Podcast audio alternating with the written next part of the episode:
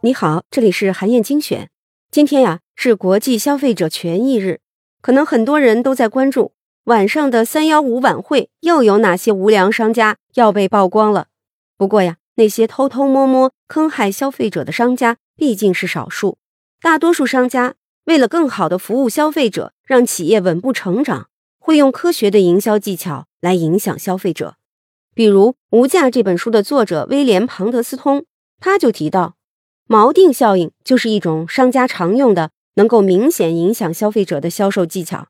所谓锚定效应，就是指人在做判断的时候，容易受到最初接收到的信息的影响。这个最初的信息就像是沉入海底的锚一样，能够把人们的感受固化下来。商家经常利用锚定效应来影响消费者的决策。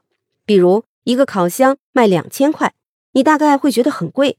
但是你看到另一个只是容量稍微大一点的烤箱，居然要卖五千块，你可能立刻就觉得之前那个很便宜了。再比如，奢侈品店里的一只手袋可能售价几万块，买的人就很少。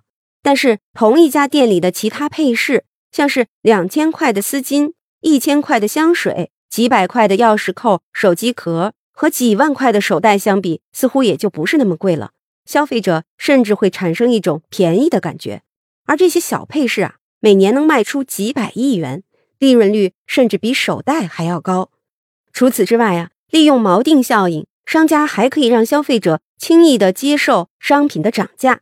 比如，机票价格会因为购票时间的早晚而大幅变动，有时候呢，当天购票要比提早购票贵好几倍，但是人们依然会接受。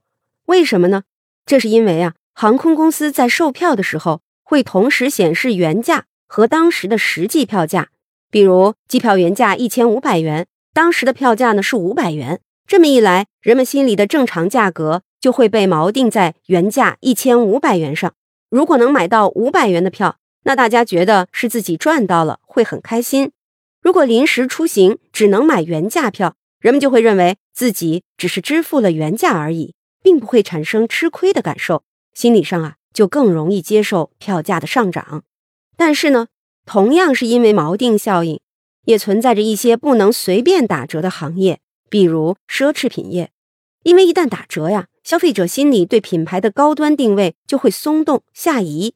曾经有一个奢侈品的品牌，为了增加销量，居然在沃尔玛超市里卖自己的手袋，结果品牌形象就崩塌了，很长时间都没能恢复过来。那些成功的奢侈品品牌虽然也会搞促销，但不是直接降价，而是会加送一大堆的赠品。这么做既增加了销量，又维持住了高端形象。对于过季的商品，他们宁可销毁也不打折。有的品牌甚至连内部员工都得不到优惠。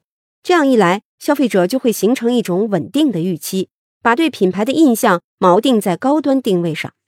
其实啊，无论是锚定效应，还是其他的销售技巧，时间一长，消费者早晚会明白其中的道理。那些只会用销售技巧而不能创造真正价值的商家，自然就会被淘汰。只有不断关照消费者的感受，用心为他们创造价值，企业才能生生不息，永葆活力，创造和消费者双赢的健康关系。好，以上啊就是我为你分享的内容。我在阅读资料里。为你准备了本期音频的金句卡片，欢迎你保存和转发，更欢迎你在评论区留言分享你的精彩观点。韩燕精选，明天见。